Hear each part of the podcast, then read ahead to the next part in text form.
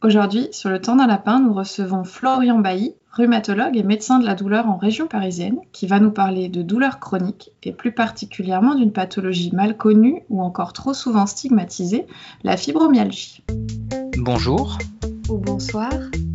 Bienvenue sur Le temps d'un lapin, le podcast qui parle de la kinésithérapie, du soin et de la science. Mais pas trop longtemps, juste le temps d'un lapin. Bonjour Florian, bonjour Vincent. Bonjour. Bonjour. Bonjour tout le monde. Enchanté d'être avec vous. Merci, merci à toi de nous rejoindre. Florian, pour démarrer, est-ce que on peut déjà préciser ce que c'est que la douleur chronique? Qu'est-ce qu'on appelle une douleur chronique? À partir de quand? À partir de quel type de symptômes? Alors oui, bien sûr, la douleur chronique, c'est souvent euh, résumé en disant que c'est une douleur qui dure depuis plus de trois mois.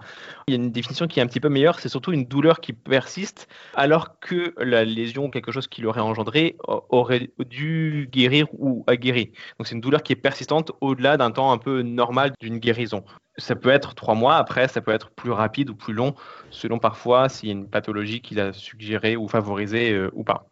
D'accord, donc quelque chose qui aurait finalement dû durer quelques jours et qui commence à durer quelques semaines, on pourrait presque déjà parler de douleur chronique par rapport à la pathologie en question effectivement, quelque chose qui doit durer cinq jours et puis on a mal au bout d'un mois, c'est pas normal. Et il y a certainement des, choses qui peuvent favoriser le fait que les douleurs persistent.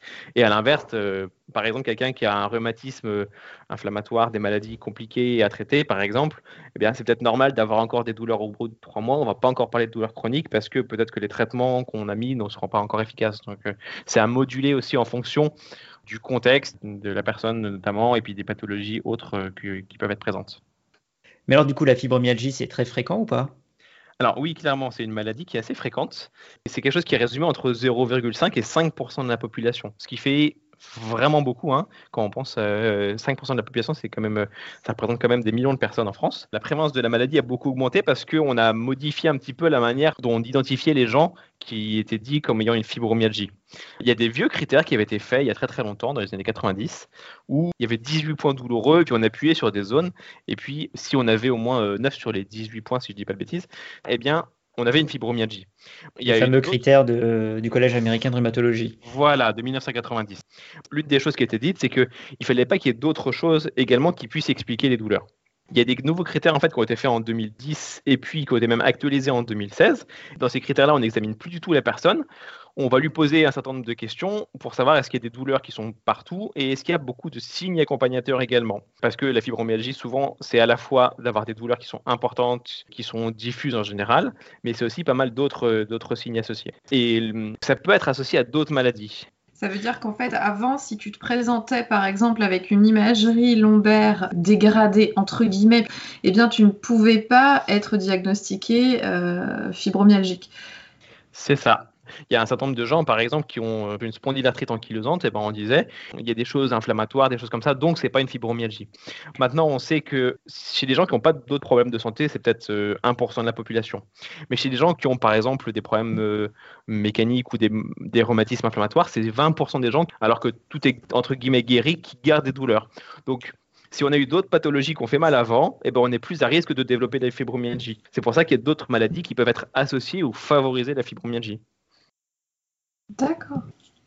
Du coup, ça veut dire qu'avant, en gros, il fallait avoir mal partout, mais aucune raison officiellement retrouvée d'avoir mal. C'est ça. Et que finalement, maintenant, euh, si tu retrouves, quel que soit le contexte, des douleurs diffuses, pas forcément en lien avec des lésions, même s'il y a une autre pathologie potentiellement douloureuse sous-jacente, mais qui n'aurait pas dû faire mal autant ou si longtemps, eh bien, on peut penser à la fibromyalgie. C'est ça. L'exemple typique, par exemple, les gens qui ont une polyarthrite rhumatoïde, là, il y a vraiment, on peut trouver les lésions, c'est facile, on fait des échographies, des IRM. Mais après, il y a plein de traitements qui existent et on peut mettre les gens en rémission, c'est-à-dire qu'on fait plein d'examens, on voit plus aucune inflammation. Ben, chez ces gens-là, il y a 10 à 15% des gens qui gardent des douleurs importantes, du coup, qui sont plutôt articulaires, alors qu'il n'y a plus d'inflammation. Et ça, il y a probablement des mécanismes un peu proches de la fibromyalgie. On serait sur une plasticité du système nerveux central. Voilà, et c'est ça la fibromyalgie en fait. C'est favorisé par plein de choses, soit des, choses qui arrivent dans la vie euh, qui perturbent un peu le système nerveux central, ou alors d'autres maladies. Et, du coup, euh, pourquoi est-ce qu'on a mal? Est-ce qu'il y a des, examens cliniques ou euh, radiologiques qui sont pertinents? Alors, c'est une très bonne question. Quand on a beaucoup de douleurs, normalement, on a mal parce qu'il y a un problème. Et donc, on va essayer de chercher de faire des examens pour identifier le ou les problèmes qui pourraient favoriser les douleurs. En général, les gens qui ont des douleurs diffuses vont faire énormément d'examens et paradoxalement, à peu près tous les examens qui sont faits sont normaux ce qui cause les douleurs en général dans la fibromyalgie, ce n'est pas une lésion d'un endroit ou une inflammation à proprement parler, pas quelque chose que l'on peut identifier sur une imagerie. Il y a un dérèglement du système de la douleur qui fait qu'on a une importante douleur alors qu'il y a peu de, pas ou peu de stimulus. Il n'y a pas ou peu de choses qui vont favoriser la douleur sur le plan euh, corporel ou physique. Pour autant, il y a beaucoup de douleur. C'est pas quelque chose qui est cassé en fait. C'est à l'inverse, c'est quelque chose qui fonctionne trop bien, trop fort Normalement, le système de la douleur, il est là pour prévenir, pour essayer d'être euh, vigilant face à un danger. Et là, il se met en marche de manière un petit peu paradoxalement trop forte, alors qu'il n'y a pas, de, danger potentiel. C'est intéressant cette idée que c'est pas quelque chose qui est cassé, je trouve. Bon, moi, je la connaissais pas. Est-ce que tu peux nous expliquer, par exemple, comme tu expliquerais à un patient, comment ça se fait que euh, ce système se met à marcher plus fort que nécessaire? Et comment identifier ce changement de fonctionnement? On peut identifier ce genre de fonctionnement. Il y a des examens qui peuvent le, faire, mais qui sont plutôt de la recherche. En pratique courante, globalement, c'est à l'association de beaucoup de douleurs, alors que l'on trouve peu de choses qui expliquent les douleurs. En général, c'est tout le système de la douleur et associé à la douleur qui est déréglé, et donc il y a beaucoup de signes associés. Par exemple, le système nerveux euh, autonome qui donne également des troubles digestifs, en général c'est des gens qui ont aussi souvent beaucoup de douleurs euh, à, la tête, par exemple, qui ont des douleurs au niveau des mâchoires, des problèmes au niveau de la vessie également. Donc on sait qu'il y a des maladies qui sont souvent associées à ça. Par exemple, le syndrome de l'intestin irritable, ce genre de choses-là, qui sont très souvent associées également. Parfois, il y a également d'autres manifestations. C'est assez fréquent, par exemple, d'avoir des douleurs thoraciques, des palpitations. Quelquefois, les gens sont essoufflés aussi. Et puis, c'est pareil, ils font plein d'examens, ils vont voir des pneumologues, des cardiologues. Le pneumologue ou le cardiologue ne trouve pas de cause particulière. Souvent, c'est une association de tous ces signes-là qui fait poser le diagnostic de fibromyalgie. Ce qui est souvent un peu frustrant, hein, parce qu'on a tous envie de trouver le truc, de le prouver. Mais en fait, c'est un diagnostic qui est clinique. Et du coup, sur l'explication de ce qui se passe à un patient, je vais expliquer les choses un petit peu différemment selon le, contexte. Parfois, les douleurs, elles peuvent être euh, secondaires à quelque chose qui a quand même été un problème initial, et parfois, elles arrivent un peu toutes seules. Quelquefois, quand je veux être très simple, je parle de la mémoire de la douleur. C'est-à-dire que parfois, il y a quelque chose qui a pu faire mal et qui ne fait plus mal, mais les nerfs, ils ont gardé, entre guillemets, la mémoire de la douleur, qui est une sorte d'empreinte qui fait que après la douleur se redéclenche de manière beaucoup plus simple. Parfois également, ce que j'explique, c'est que euh, les douleurs chroniques, elles peuvent survenir dans la, fibromyalgie ou dans d'autres pathologies douloureuses comme ça, quand on est trop vigilant, quand on est trop attentif face à quelque chose. On peut avoir eu quelque chose qui est ou qui a été très douloureux ou qui a été difficilement vécu. Ça peut être quelque chose de physique. Par exemple, on a eu un traumatisme, on a eu quelque chose qui a fait très mal. Ça peut être quelque chose aussi de psychologique. On a eu quelque chose qui était bouleversant ou traumatisant. Dans ce cas-là, le, système de la douleur, il va se dérégler, il va se mettre en état de vigilance permanente pour euh, essayer de tenter de faire face à un danger qu'il ne maîtrise pas. Parfois, ça peut survenir de manière euh, ponctuelle ou sur un court instant. Et là, c'est quelque chose qui est utile, mais parfois, ça va persister dans le temps. Et là, par contre, ça va être euh, problématique parce que les douleurs vont s'installer et elles vont persister. Et ce qui se passe, en fait, c'est que à la fin, on finit par avoir très mal. Et, quand on a très mal, on va tenter de se protéger, de faire face aux douleurs. Et du coup, on va encore activer son système de, de la douleur. Et c'est ça qui se passe avec le cercle vicieux et qui fait que les douleurs à la fin n'arrivent plus à partir et deviennent permanentes. Donc en fait, ça veut dire que c'est pas seulement l'expérience douloureuse, mais que ça peut être en fait l'expérience d'un danger qui peut être un facteur déclencheur de ce dérèglement.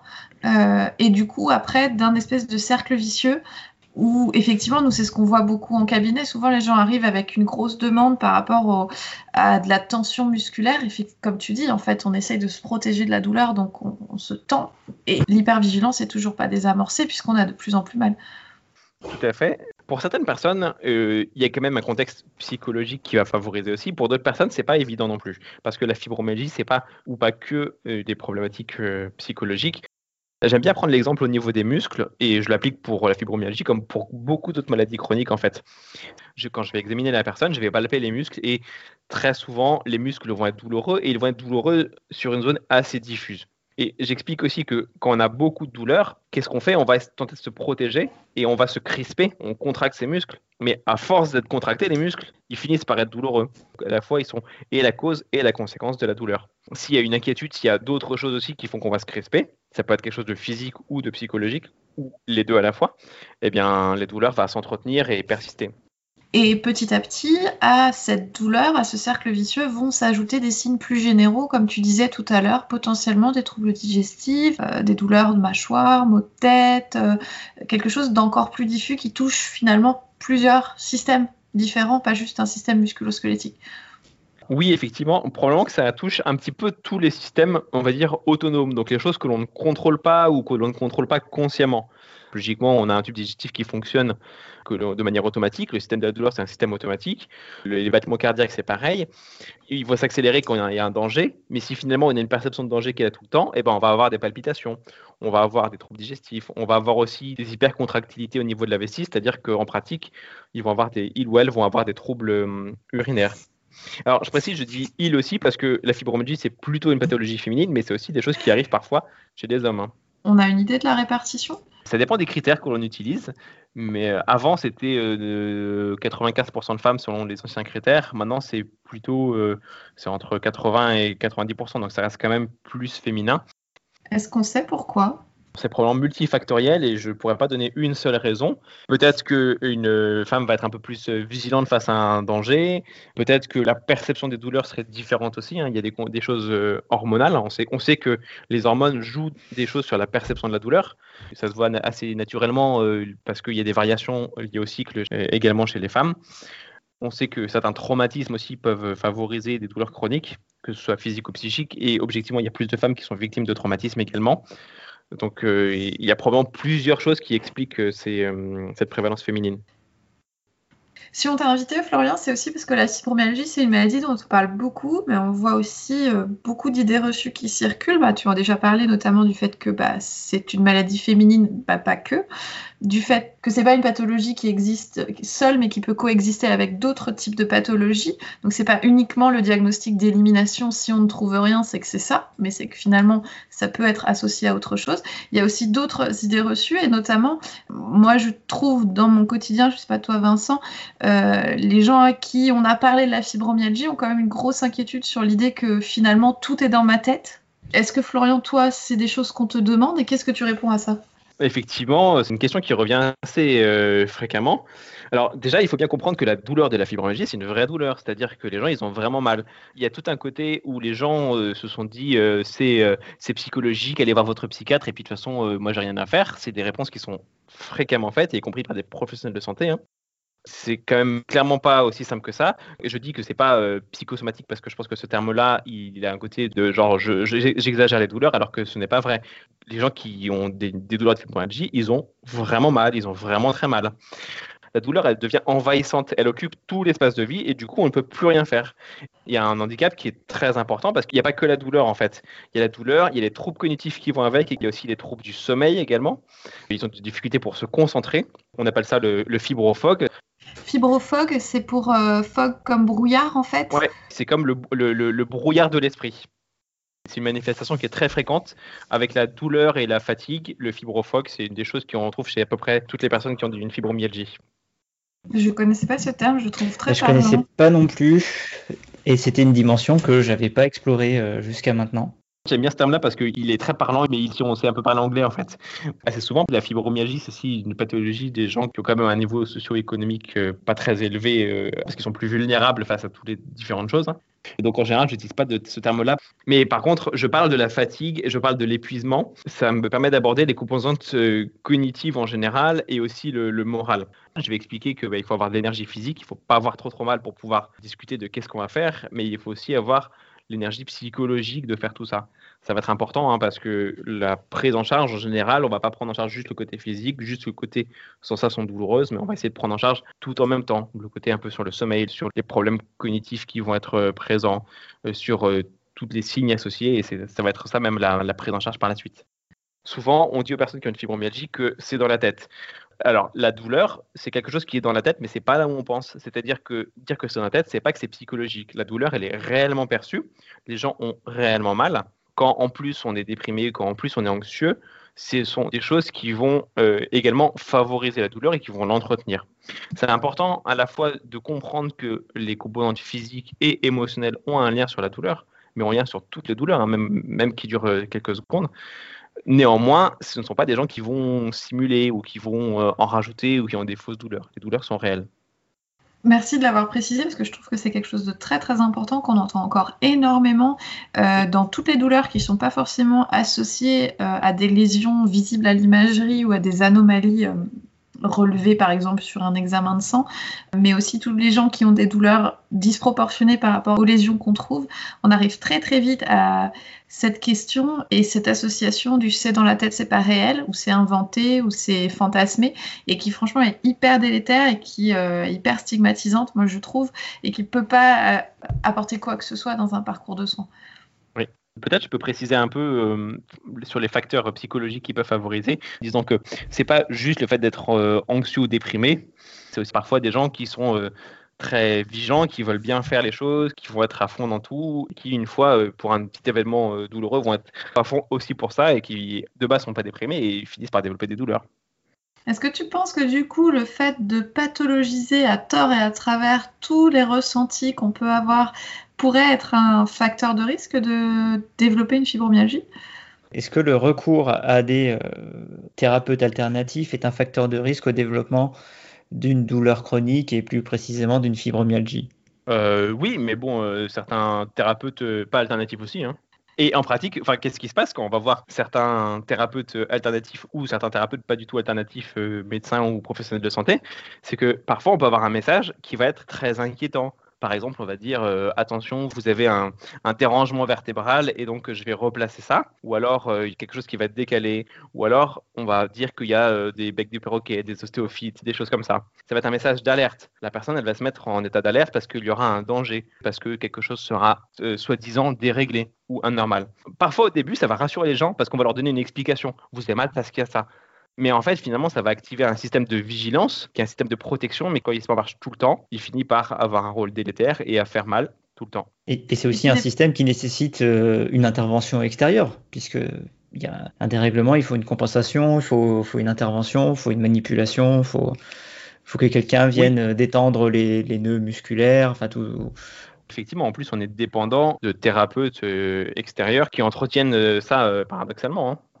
Juste pour préciser, euh, Florian, euh, quand tu parlais de cette hypervigilance qui s'installe, on est d'accord qu'elle ne s'installe pas par décision du patient qui n'a pas de prise sur cette hypervigilance et qui donc n'a pas de prise d'emblée, s'il n'est pas accompagné, sur l'installation de ces douleurs liées à l'hypervigilance. Alors euh, non, c'est pas du tout quelque chose qui est volontaire ni qui est conscient, et c'est pas du tout quelque chose qui non plus est associé aux douleurs chroniques. Hein. C'est quelque chose qui arrive pour n'importe quelle douleur, n'importe quand. Euh, même une douleur euh, qui arrive euh, ponctuellement, quand on regarde le truc, si on se souvient que peut-être que s'il y a un danger, que quelque chose ne se passe pas bien, on va avoir plus de douleur. Mais c'est vrai pour tout le monde. C'est pas un truc qui est, spécifique à des gens qui seraient un peu particuliers. Hein. C'est un mécanisme qu'on a tous tout le temps. Et, la, douleur, c'est un, un, intègre à la fois, puisque c'est un mécanisme qui est là pour protéger d'un danger, ça intègre tout, tous les messages aux alentours et pas juste les messages de sensation, ça intègre tout le contexte. Et c'est évident qu'il faut prendre en compte le contexte quand on s'occupe de quelqu'un qui a des douleurs, mais pas que pour la fibromyalgie, pour n'importe quelle douleur. Oui, finalement, quelqu'un qui souffrirait peu de temps, mais dans un contexte qui le ferait se sentir en danger, pourrait presque être plus à risque que quelqu'un qui euh, aurait une douleur qui s'installerait dans la durée par rapport à un traumatisme, j'imagine une fracture compliquée ou autre, mais qui n'aurait pas euh, la même sensation de danger finalement. C'est vraiment le danger qui détermine le risque de développer la fibromyalgie, la perception de danger. La perception de danger ou la perception ou l'inquiétude ou le questionnement, par exemple. Quand on a une fracture, par exemple, en fait, on est rassuré parce que on sait tous qu'une fracture, ça se consolide et donc, du coup, c'est normal, entre guillemets, d'avoir mal. Quand on a quelque chose qui fait mal et puis qu'on a une incompréhension et encore quand en plus on a un dénigrement de certains professionnels de santé, par exemple, euh, et que du coup on se sent incompris, ça va être encore plus un, facteur de stress et ça va favoriser aussi les douleurs. C'est quelque chose qu'on ne contrôle pas. Et c'est un mécanisme qui est vrai chez tout le monde. Dans la dernière formation que j'ai faite avec Mike Stewart, quelqu'un demandait à partir de quand la douleur elle peut être chronique et en fait il disait dès le début. Simplement les mots du professionnel que tu vas rencontrer au moment où tu vas commencer à avoir mal, potentiellement peuvent te pousser vers cette direction, vers ce risque de développer une douleur chronique. Tout à fait. J'ai vu quelqu'un hier en consultation, là, par exemple, qui me dit, mais de toute façon, mon chirurgien m'a dit qu'il fallait que je me fasse opérer, sinon, de toute façon, j'allais être paraplégique. Alors que vraiment, il n'y avait, y avait rien hein, qui suggérait ça. Alors, moi, j'étais pas à la consultation du chirurgien, donc je ne sais pas exactement ce qui était dit.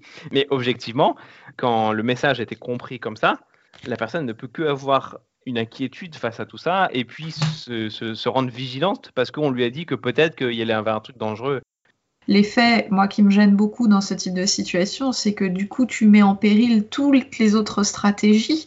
Moi, quand j'ai un patient qui vient en me disant le chirurgien a dit qu'il fallait opérer, sinon je, serais paraplégique, euh, je, ne sais pas si je peux proposer quelque chose qui le rassurerait suffisamment par rapport à cette histoire de danger pour l'aider à sortir de cette situation. Parce que là, ces mots-là, ils ont suffi à complètement fermer la porte.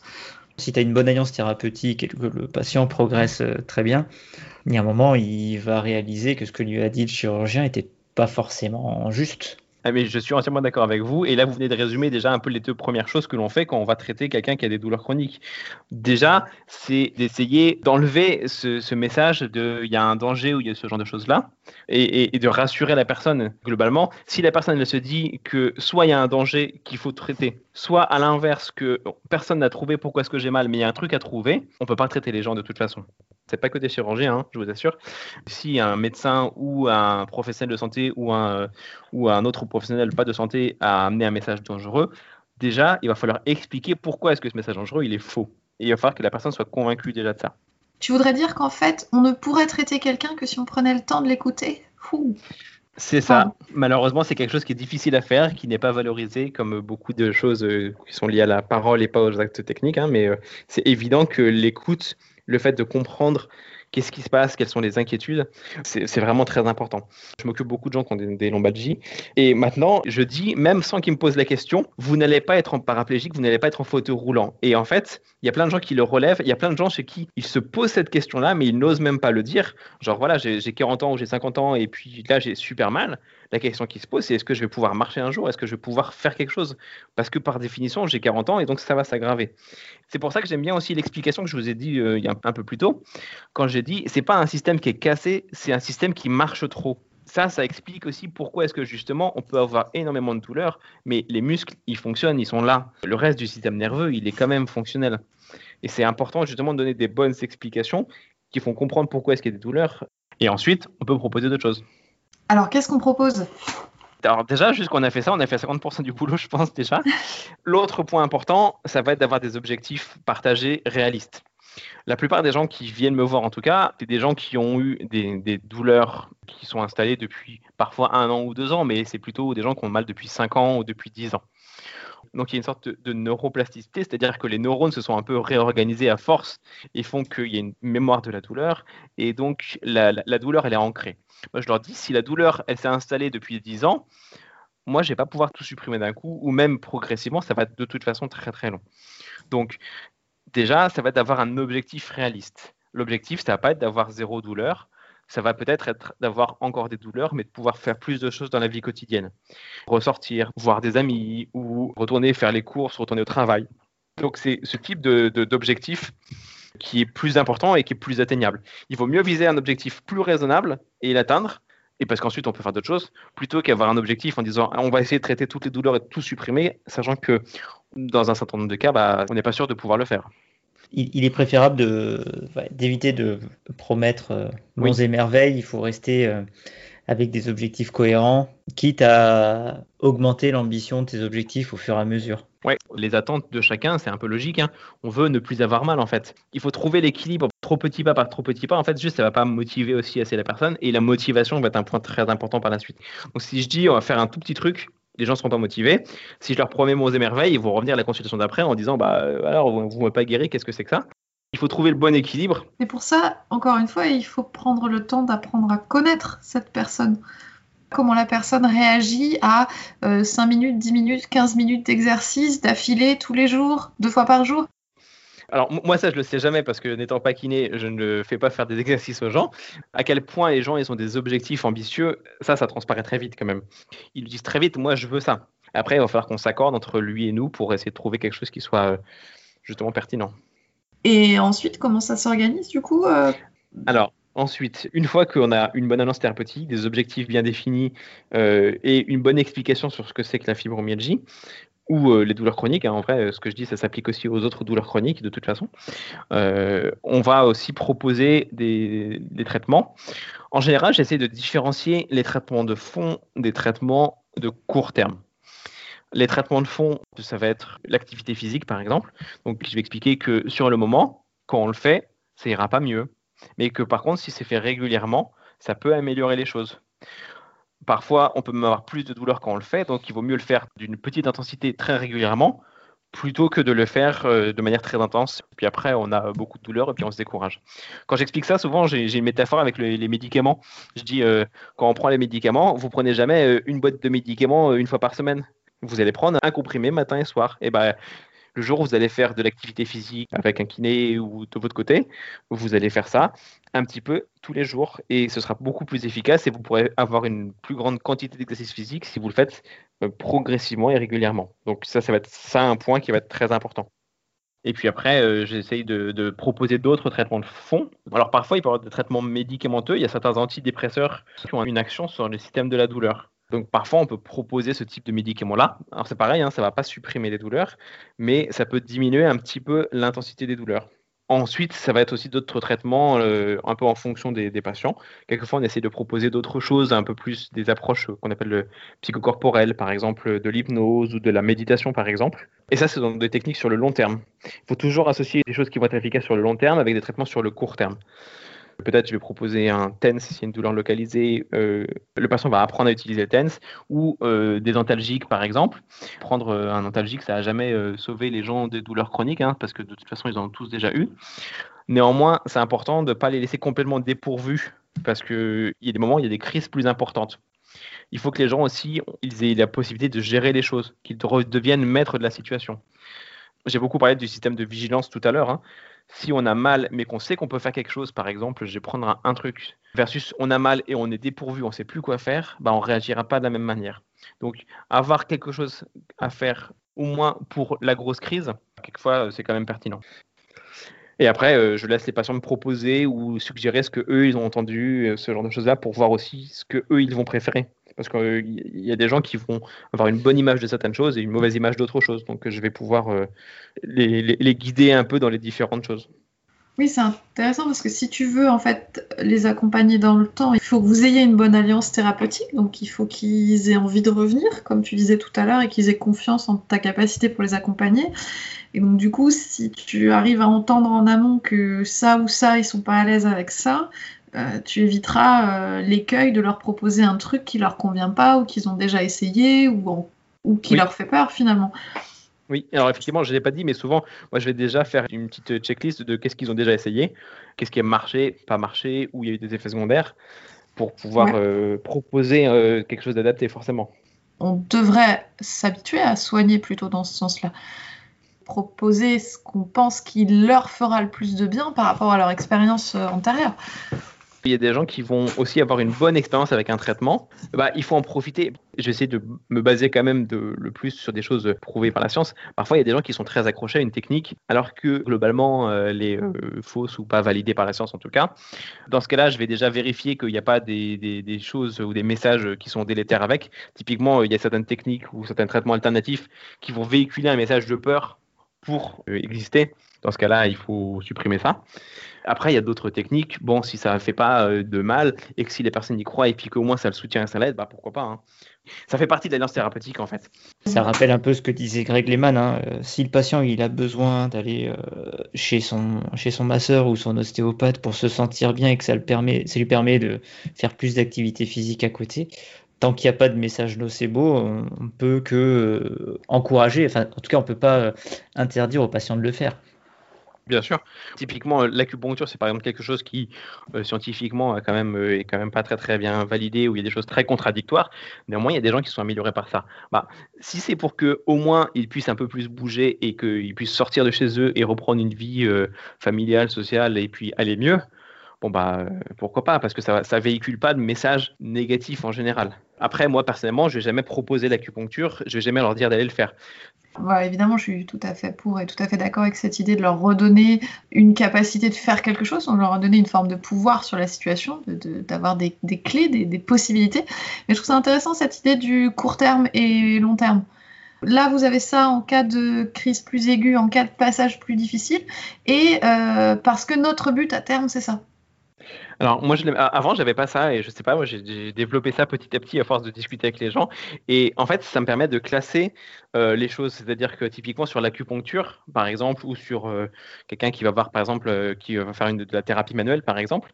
Bon, bah je vais dire, ça, là, ça vous améliore, sauf que un, vous dépendez de quelqu'un, et deux, là, moi, je classe ça plutôt dans le court terme.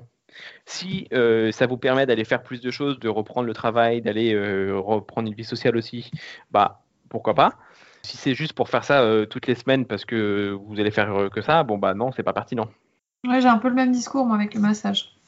Le massage isolé, euh, ça n'a jamais rien soigné, je pense. On a beau dire l'exercice physique, c'est bien. De temps en temps, quand la personne est, elle est dans une crise douloureuse, quelquefois, c'est objectivement pas possible. Donc, il faut aussi l'aider, l'accompagner dans cette crise-là, parce que ça permettra aussi une bonne alliance. Ça va aider la personne sur le moment, et après, elle sera plus encline à faire plus de choses, plus actives, il y a deux manières de l'amener. On peut laisser les gens passifs en leur disant vous allez faire ça, vous allez faire telle technique, voilà. Ou alors on peut les rendre actifs. Ils vont s'approprier des choses, ils vont comprendre que certaines choses sont efficaces ponctuellement, certaines autres choses sont bien, et ils vont le mettre en place. Et on va leur redonner ce pouvoir d'être actifs, d'être acteurs de leur euh, pathologie, de leur corps et de leur, euh, de leur esprit aussi probablement. Parce que nous, on ne peut pas être là tout le temps. C'est ça le meilleur traitement en fait. Je t'aurais bien demandé, euh, on sait à quel point ça marche mais est-ce qu'on sait à quel point ça marche? C'est compliqué. Il y a des études sur pas mal d'approches différentes. Il y a des moyennes de différentes choses qui existent. Un patient, c'est pas une moyenne. Et on ne peut pas définir pour un patient à quel point ça marche. Donc, en pratique, il faut essayer de s'adapter au patient. Il y a des choses qui vont être plus en accord avec chacun. Et euh, souvent, il y aura aussi besoin d'essayer plusieurs choses pour trouver ce qui va convenir à la personne et euh, sur le moment aussi, dans le temps, euh, chacun évolue aussi. Et on ne peut pas prévoir si ça va être, je sais pas, genre le yoga qui va être efficace pour telle personne versus euh, de, l'hypnose pour une autre personne ou de la méditation. On ne peut pas le prévoir à titre individuel. Par contre, il faut pouvoir proposer ces différentes choses-là, que la personne choisisse ce qui lui correspond aussi. Le plus compliqué, c'est qu'il va falloir le maintenir sur le long terme. C'est pas un traitement qu'on va faire pendant un mois ou deux mois, ça va être quelque chose qu'il va falloir faire régulièrement sur le très long terme. Alors, pour, pour, conclure, moi je propose que pour toutes les pathologies euh, chroniques, et pas seulement pour la fibromyalgie, l'objectif à la fin, c'est de rendre les patients actifs et acteurs de leur maladie, parce que c'est comme ça qu'ils iront mieux. Merci beaucoup Florian d'être venu nous parler de ton expérience avec les patients douloureux chroniques, de ton, de ton métier qui a l'air euh, au moins aussi passionnant que le nôtre. Euh, merci à vous tous de nous avoir écoutés et on vous dit à très bientôt. Sur le temps d'un lapin.